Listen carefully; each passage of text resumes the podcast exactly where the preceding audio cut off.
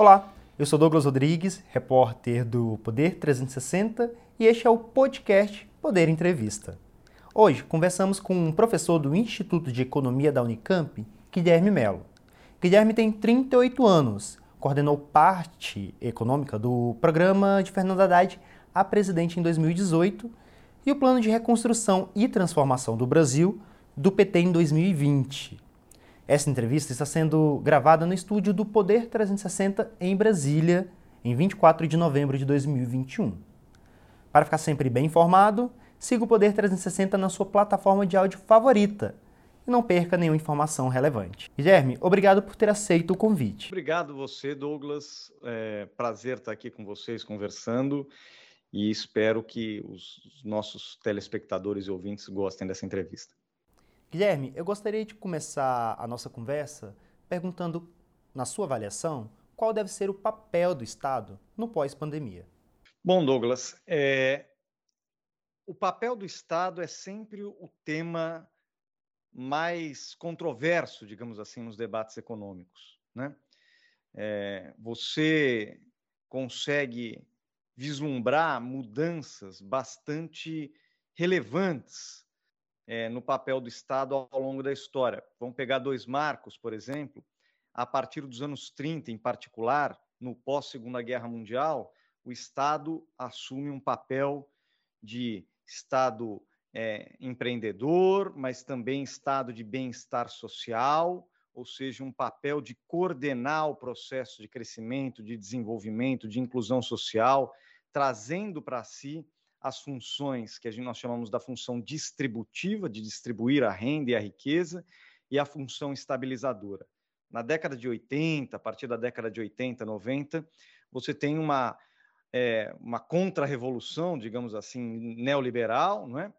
onde você tenta limitar o papel do Estado a, a basicamente a função alocativa e reguladora. Né?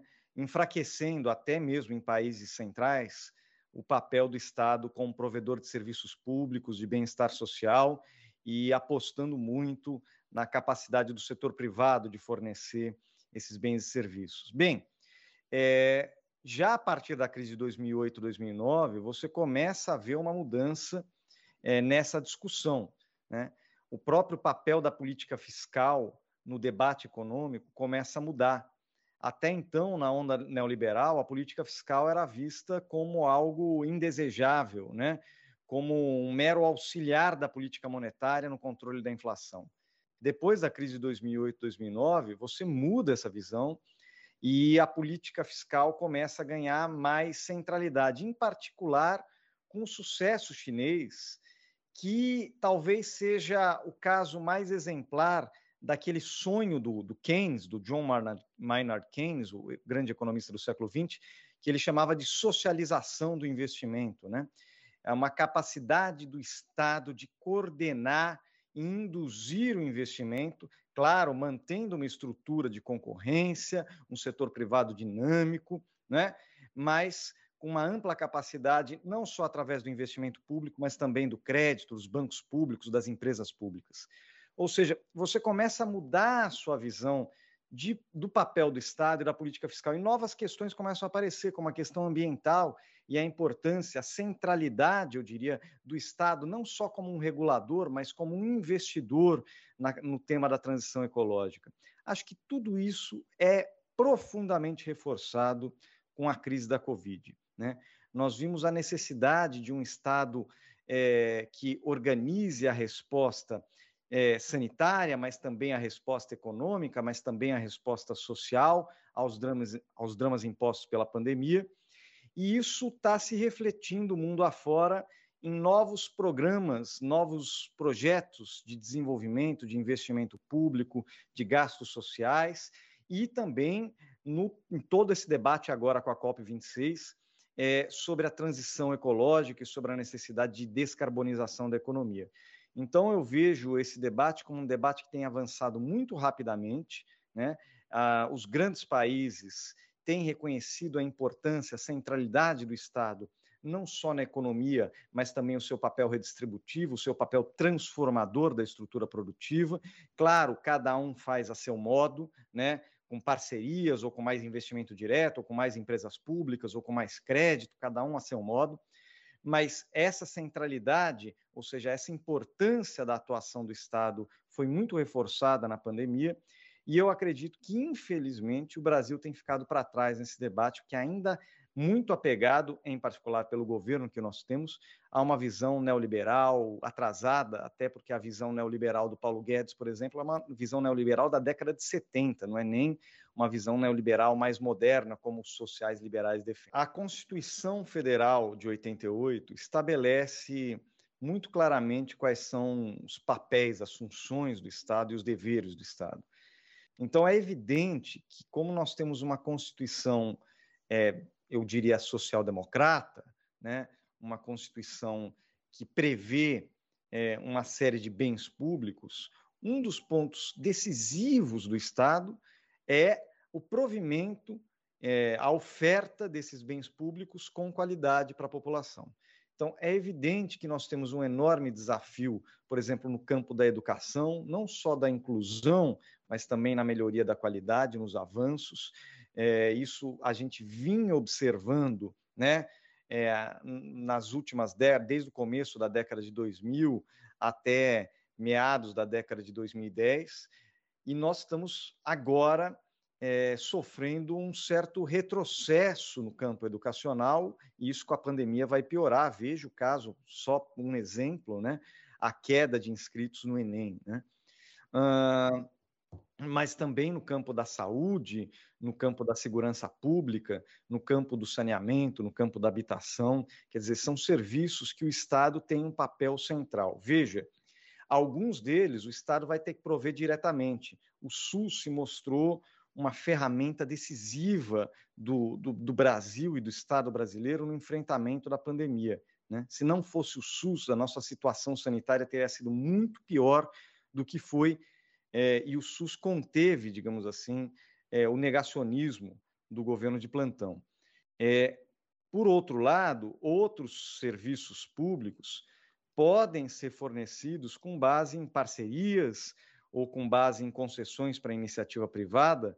Nós temos casos de, de, de rodovias, serviços de transportes, né, que são feitos com, com base em concessões recentemente o saneamento também. Você tem algumas empresas públicas muito boas que fazem isso muito bem, outros casos de concessão muito bem sucedidos. Então, não há uma regra para todos os casos. O que há é a necessidade do Estado atuar na área social, provendo serviços universais de qualidade, né? a necessidade do Estado atuar no combate à fome, à pobreza, à miséria, com políticas sociais efetivas, e infelizmente nós estamos vendo o desmonte dessas políticas, em particular do Bolsa Família, para a criação de novas políticas que não está nem claro como serão implementadas.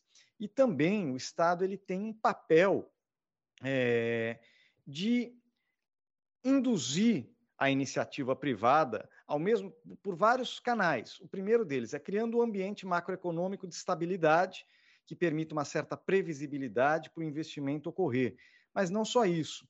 O Estado ele dispõe é, não só do investimento público direto, mas de uma série de empresas estatais que são empresas que têm relevância no cenário nacional e internacional, vamos pegar o caso da Petrobras, que podem induzir, né, que podem coordenar uma série de investimentos, inclusive contratando investimentos da iniciativa privada, porque sempre trabalhamos com essa junção público-privado, para promover o desenvolvimento, a geração de emprego e o aumento da produtividade. Vamos pegar só o caso da Petrobras. A Petrobras é uma empresa é, de energia, né, que vinha avançando em pesquisa de novos combustíveis, combustíveis renováveis, né, olhando para o futuro, porque esse é o futuro da geração de energia no mundo.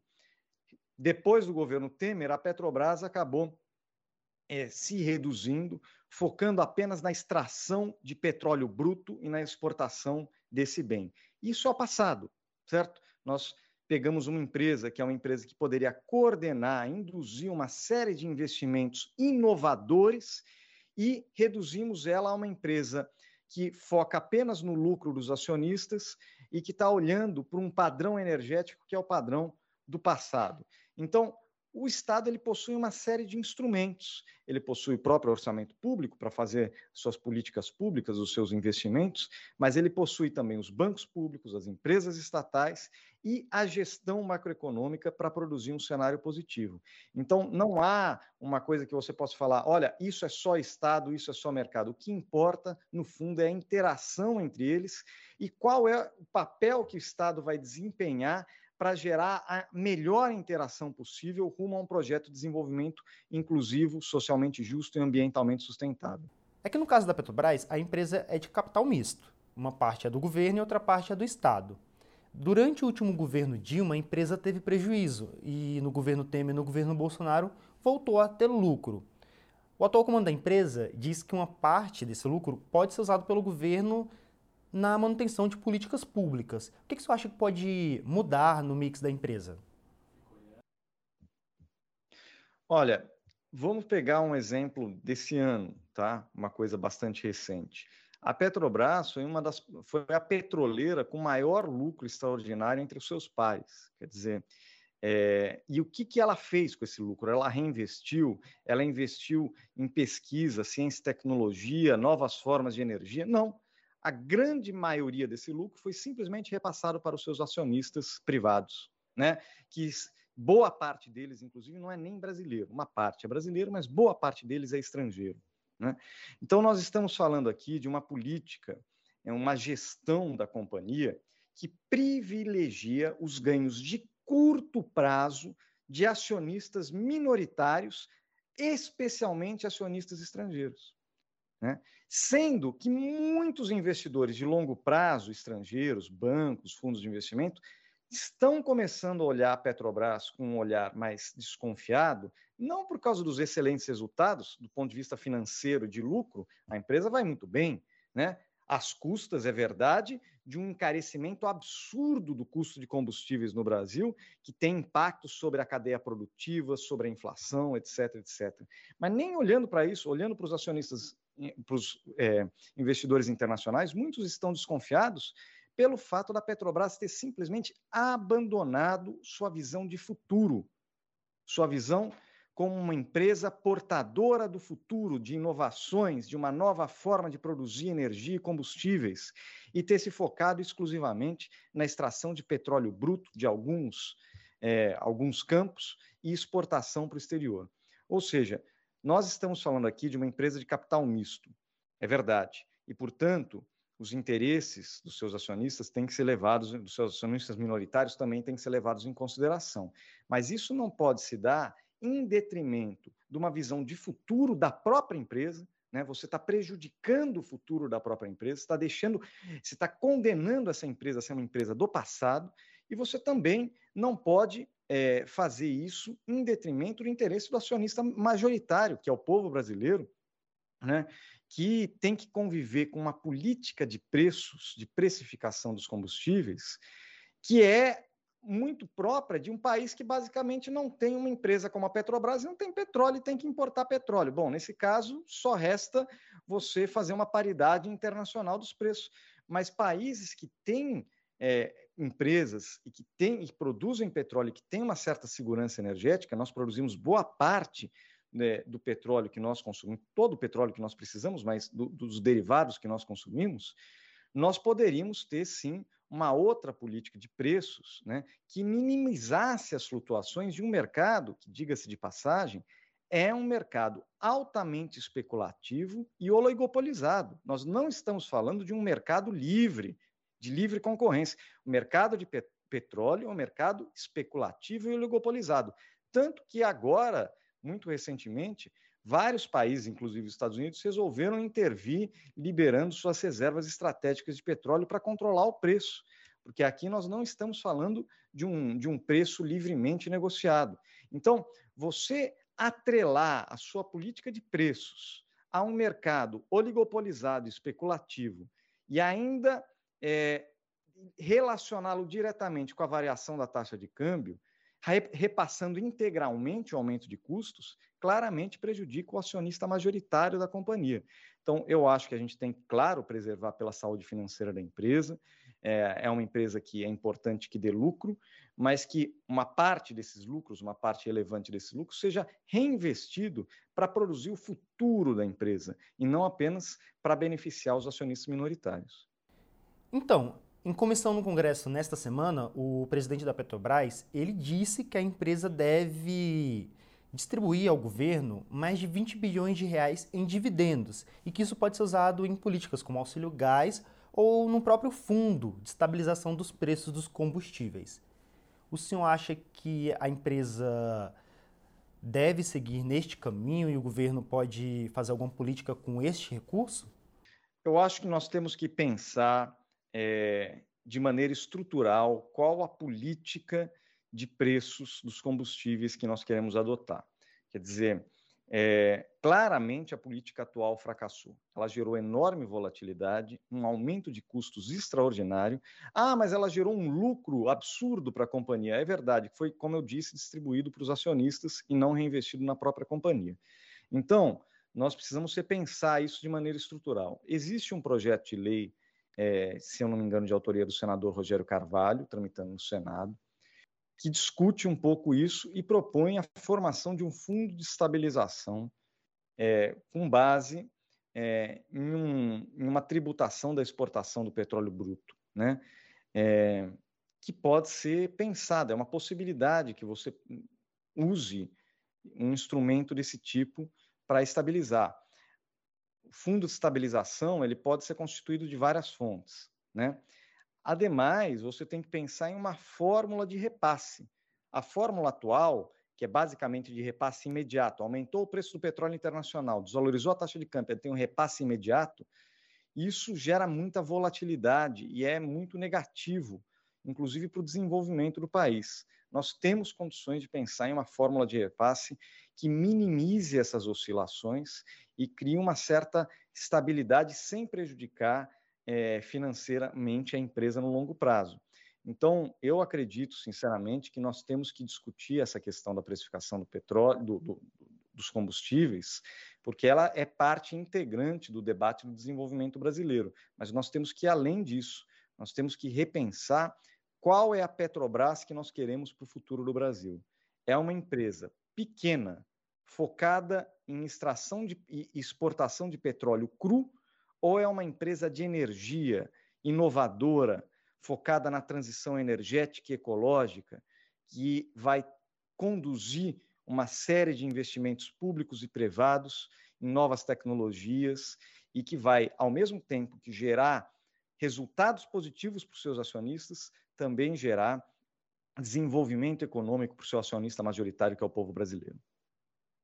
E sobre a inflação, o IPCA acumulado em 12 meses ultrapassou 10%. O Banco Central errou na preservação do poder de compra da moeda? O senhor acha que os juros devem subir? Olha, é, eu acho que o Banco Central errou na condução da política monetária, mas esse não é o único fator que explica a situação que nós estamos hoje. Por quê? É, em primeiro lugar, a situação que nós estamos hoje tem raízes estruturais muito profundas. Primeira delas, o real, moeda né, que nós temos, do ponto de vista internacional, ela é um dos ativos especulativos mais voláteis que existem. Né? O real é sempre a moeda, ou quase sempre a moeda mais volátil do mundo. Isso diz respeito a uma estratégia de abertura financeira, de desregulamentação do mercado de câmbio, que deve se aprofundar agora, inclusive, com a PEC, ou não sei se é uma PEC, é um PL, que está tá sendo discutido e deve ser aprovado no Senado, liberalizando ainda mais o mercado de câmbio, nos aproximando do desenho institucional da Argentina. E nós sabemos o que aconteceu com a Argentina quando ela aprofundou a sua dolorização, e é o drama que ela vive até hoje, certo? É, então, nós temos uma moeda muito volátil por causa do desenho institucional do nosso mercado, nós temos, nós abrimos mão de todas as políticas de estoque regulador, seja de alimentos, seja de, de, combustíveis, de qualquer produto, mas nós abrimos mão também, em particular de 2016 para frente, das políticas de produção de alimentos pela agricultura familiar, do financiamento à agricultura que produz alimentos no Brasil. E não apenas para exportação, mas produz alimentos diretamente para a mesa do brasileiro. Quer dizer, você abriu mão dos estoques reguladores, você abriu mão do crédito de incentivo à agricultura familiar, você abriu mão de qualquer mecanismo de controle dessa variável profundamente especulativa que é, é mercado, de, mercado de câmbio, e você abriu mão de qualquer tipo de controle sobre o preço é, de bens, serviços, insumos, como, por exemplo, é, os combustíveis que nós acabamos de discutir. Então, você tem uma série de causas estruturais por trás dessa inflação, que nada tem a ver com o aumento da demanda. Na verdade, a demanda está bastante reduzida, bastante reprimida pelo alto desemprego, pela baixa na, na, na renda dos trabalhadores, e tem tudo a ver com choques de oferta, alguns deles internacionais, é verdade, mas que são repassados para a inflação brasileira exatamente por é, é, essa opção de desmontar todos os mecanismos de coordenação do Estado sobre todos os mercados, mercado de combustível, mercado de não há nenhum mecanismo de coordenação. Então, os repasses desses, de, desses custos acabam todos sendo transferidos para preços diretamente. E o Banco Central reage como dentro do regime de metas de inflação? Aumentando a taxa de juros. É uma luta inglória essa travada pelo Banco Central. Em primeiro lugar, porque eu acho que ele se equivocou mantendo a taxa de juros abaixo da, da taxa de equilíbrio por muito tempo, que é, em algum momento começou a gerar fuga de capitais e desvalorização da moeda, o que tem impacto na, na inflação, mas também é, porque agora aumentar a taxa de juros não vai resolver esses choques, choques de oferta internacional, por exemplo, a seca doméstica, que também é fruto de uma política estrutural de não preservação das nossas matas, dos nossos rios, e isso tem impacto, sim, é, no regime pluviométrico e, e, e, portanto, na geração de energia, porque no caso brasileiro, nossa geração é majoritariamente hidrelétrica. Então, o Banco Central está lutando uma luta em glória e usando um instrumento que não vai resolver o problema. Ele vai gerar uma profunda desaceleração no crescimento, uma possível, alguns até diriam provável recessão em 2022, e mesmo assim, isso quem está dizendo é o próprio Fox, a inflação vai estar tá perto ou acima do limite da meta. Então, nós teríamos que pensar o combate à inflação não apenas como uma forma é, através é, da, da taxa básica de juros, mas quais são os instrumentos que o Estado dispõe, por exemplo, para dar um mínimo de estabilidade para a taxa de câmbio, para dar um mínimo de estabilidade para o preço de combustíveis, para abastecer o mercado interno com alimentos e reduzir, portanto, a carestia, para reverter a desindustrialização que nos faz dependentes de produtos importados e que, portanto, dependem, têm seu preço atrelado à taxa de câmbio, e várias outras políticas que certamente dariam uma maior resiliência ao Brasil a esses choques de oferta, a esses choques de custos que nós estamos vendo hoje. O ministro da Economia, Paulo Guedes, incentiva a abertura do mercado brasileiro com mudanças microeconômicas, abertura também é, para o comércio internacional. Alguma coisa poderia ser preservada no eventual governo petista? É, o senhor pode citar algum ponto positivo da política econômica de Paulo Guedes? Olha, eu, eu, eu, acredito que muita coisa que acaba sendo aprovada e que pode ter alguma conotação positiva é, não é fruto da formulação do Paulo Guedes. É isso que é mais curioso, né? Então vamos, vamos pegar um caso exemplar, o caso do auxílio emergencial. É, foi uma política muito importante que teve a capacidade de reduzir pobreza, miséria e distribuir renda em 2020, né? Agora, ela tem alguma coisa a ver com Paulo Guedes? Não, o Paulo Guedes era contra. Paulo Guedes não queria primeiro auxílio, falava que com 4 a 5 bilhões ele resolveria o problema da, do coronavírus.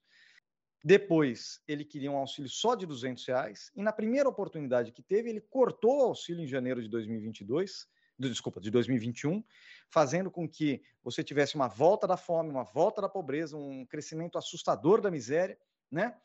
E depois só retomou com um valor muito menor. Então, esse é um exemplo de uma política pública de sucesso, que foi o auxílio emergencial, mas que não foi fruto dos desejos do governo do Paulo Guedes, e sim do parlamento e da sociedade. Várias outras questões estão nesse rol.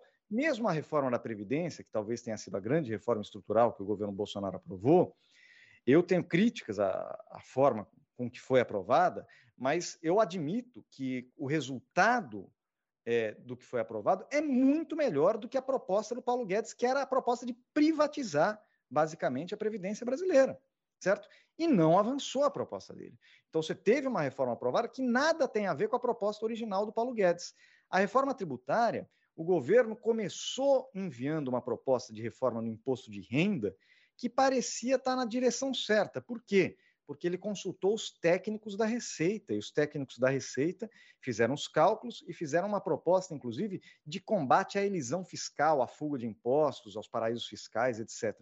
Qual foi a primeira medida do Paulo Guedes quando essa proposta chega no parlamento? Bombardear a proposta e retirar, por exemplo, a tributação sobre offshore, sobre dinheiro no exterior, que posteriormente a gente veio a descobrir que também era do próprio interesse do ministro.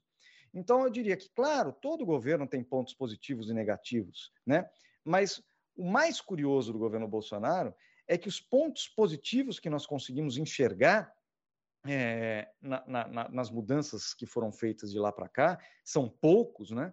mas os poucos que existem não se devem à atuação do ministro, e sim é, a um trabalho da sociedade organizada para se defender desse projeto representado pelo ministro Paulo Guedes. Então, qual nota o senhor daria para a gestão econômica do governo Jair Bolsonaro?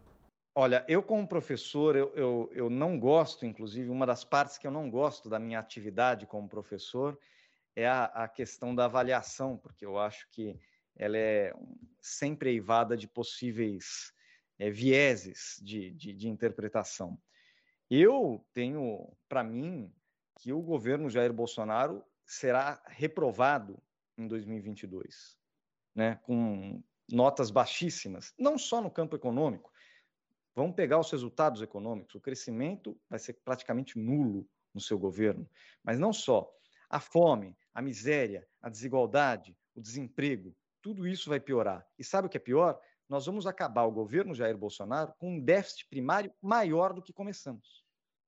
Né? O primeiro ano de, de, de, de governo Jair Bolsonaro vai ter tido um déficit primário menor do que o último ano do governo Jair Bolsonaro. Então, aquela promessa do Guedes acabar o déficit primário em um ano, não só era impossível de se cumprir, a gente sempre dizia isso, como o que vai ocorrer é o revés. A dívida pública vai estar muito mais alta, o déficit primário vai estar maior, ou seja, nem na seara, e a inflação vai estar muito mais alta. Né? Ou seja, nem no cenário fiscal, nem no cenário monetário, nem no cenário social, nem nas políticas sociais, na educação é um desastre.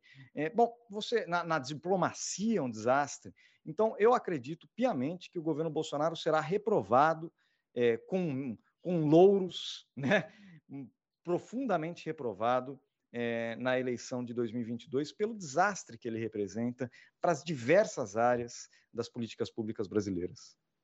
Uma das ideias do ex-presidente Lula, caso volte ao poder, é a retirada do teto de gastos. O que, que poderia ser colocado no lugar para poder sinalizar aos investidores um compromisso do governo com as contas públicas? Olha, eu, eu não falo pelo presidente Lula, ele tem a experiência prática de oito anos de governo, um governo super, super bem avaliado, que teve um sucesso impressionante no âmbito econômico, então ele sabe de economia no dia a dia, ele é uma pessoa que não precisa de posto Ipiranga para falar sobre economia, por isso que ele não tem gurus econômicos, nem porta-vozes econômicos. Mas eu, dir, eu diria, e aí a minha opinião, é, e que é um, um, uma proposta que também consta é, no plano de reconstrução e transformação do Brasil, é que nós temos que rediscutir né, o arcabouço fiscal brasileiro, que perdeu completamente a sua credibilidade. Né? O atual arcabouço fiscal brasileiro ele não serve para praticamente nada, porque ele não ancora expectativas, ele é remendado sistematicamente, né? um remendo que acaba saindo pior que o, a emenda pior que o soneto, né? É, e ele também é, gera pressões para que você acabe fazendo, na verdade, uma seleção adversa dos gastos. Você vem reduzindo os investimentos públicos. Hoje, o investimento público no Brasil não repõe nem o desgaste da infraestrutura, ou seja, a gente está deteriorando a nossa infraestrutura, né? É, e você também reduz gastos em ciência e tecnologia, inovação, educação, saúde, que são setores fundamentais para o futuro do Brasil e para o desenvolvimento e para a vida do povo brasileiro. Enquanto isso, você está aumentando gastos, por exemplo, os gastos com militares, que, que são aliados é, de primeira hora do governo Jair Bolsonaro, ou os gastos com emendas parlamentares, que hoje representam mais de metade do investimento público. Então, o nosso arcabouço fiscal é, fracassou, seja é, em garantir uh, uma trajetória fiscal é, mais adequada, seja em fazer uma seleção mais adequada dos gastos. Nós temos que pensar num novo arcabouço fiscal. Existe uma proposta em tramitação no Senado, chamada PEC 36, apresentada pelo senador Rogério Carvalho, é, que propõe uma nova regra fiscal, certo? A partir de 2023. Ela propunha, ela foi feita em 2021, ela propunha um espaço fiscal ampliado em 2021 e 2022, mas com destinação certa para fazer frente ao combate à pobreza, ao combate à fome, ao combate à miséria, ao SUS, que precisa de apoio nesse momento tão difícil é, da pandemia, que ainda não acabou e que deixará sequelas por muito tempo, né? Uh, então, teria um espaço fiscal ampliado nesses anos para combater os efeitos econômicos, sociais e sanitários da pandemia, mas a partir de 2023 você repensaria o arcabouço fiscal, um cenário do novo governo, sugerindo uma regra, sim, de, é, de gastos, né, de limite de gastos, mas muito mais alinhada com a literatura e com a experiência internacional. Porque é o caso do Brasil, a gente criou uma regra que não existe paralelo no mundo. Você congelou os gastos públicos em termos reais por 20 anos, e isso a ideia era promover uma redução brutal do Estado ao longo de 20 anos. E ao final de 20 anos, o tamanho do gasto público federal em relação ao PIB seria muito próximo da de países extremamente pobres, inclusive parceiros nossos da América Latina. Isso, obviamente, contraria completamente a Constituição, que prevê um estado de bem-estar. Então, mas quanto por cento do PIB seria esse patamar? Existem alguns cálculos, inclusive na época isso foi feito por alguns pesquisadores, por exemplo, Rodrigo Orair fez, mas também o próprio Bradesco fez à época esse cálculo. Você teria uma redução ao longo é, aí de, de 20 anos, né? uma redução que levaria o gasto, prima, o gasto público federal para algo em torno de 13%, 14%, 12% do PIB, depende do, do, do cenário que você cria. Isso é um patamar muito baixo. Isso daria conta e qual seria o patamar ideal? Não, não é, veja, o ideal é uma questão que você tem que discutir com a sociedade, porque é, a sociedade é que tem que definir é, o que, que ela quer de serviços. O que, que, obviamente, que quanto mais serviços e melhores serviços ela quiser, você vai ter que ter é, um, um, ajuste aí no tamanho do gasto e da, das receitas públicas. Mas essa é uma discussão que tem que ser feita é, no, no âmbito político, junto com a sociedade. Isso está incorporado na Constituição. O que eu estou dizendo é que a proposta do teto de gastos ela contraria a Constituição, porque só caberia no teto de gastos, isso, repito, cálculo do Bradesco, só caberia no teto de gastos após 20 anos previdência social, educação e saúde, mais nada. E educação e saúde esmagados, hein? Porque do ponto de vista do gasto, por, por exemplo, no caso da saúde, do gasto per capita, do gasto por paciente, etc., você estaria em uma situação muito pior do que você está hoje, se você mantiver essa regra. Então, veja, era uma regra inexequível, era uma regra que já se sabia que muito provavelmente acabaria sendo substituída, e esse é o problema de você fazer uma regra e colocá-la na Constituição, algo que você sabe que não dá para cumprir. Você perde credibilidade. O que nós precisamos, e isso o presidente Lula sempre fala, o governo ele precisa ter credibilidade. As pessoas precisam acreditar no que na proposta e na, no desenho da política que ele está fazendo, certo? Essa proposta não tem credibilidade. Re, as regras atuais perderam totalmente a credibilidade. Por isso que nós precisamos pensar em uma nova regra que recupere a credibilidade e que consiga coadunar um espaço para o Estado cumprir as suas funções de distribuir renda, de oferecer serviços públicos e de promover investimentos que dinamizem o crescimento, porque veja, não há ajuste fiscal possível sem crescimento econômico, isso qualquer economista vai concordar, seja liberal, seja não liberal. Se não tiver crescimento econômico, é impossível você encontrar, é, alcançar é, o, o, o equilíbrio fiscal, mas ao mesmo tempo essa regra ela tem que sinalizar para uma sustentabilidade fiscal de médio e longo prazo, ou seja, sinalizar como ela vai conseguir estabilizar o patamar de dívida, como ela vai conseguir é, resolver ou é, equacionar a questão dos déficits primários, né? E para isso a regra ela precisa ter as características, o desenho da regra que está sendo adotada mundo afora. Ela tem que ser flexível, ela tem que ser anticíclica, né? Ela precisa ser é, fácil de ser compreendida e implementada, né? Então todas essas características é, são as características que nós tentamos incorporar na proposta na PEC 36, é, que, repito, não é uma proposta do PT ou do Lula, um programa de governo, mas eu acho que é um ponto de partida importante para debater o que poderia ser um novo arcabouço fiscal no Brasil. Caminhando para a reta final da entrevista, é, o que o PT espera ou definiu para a equipe econômica que vai ajudar na campanha de 2022? Já tem alguma coisa definida? Olha, o presidente Lula ainda não é nem formalmente candidato.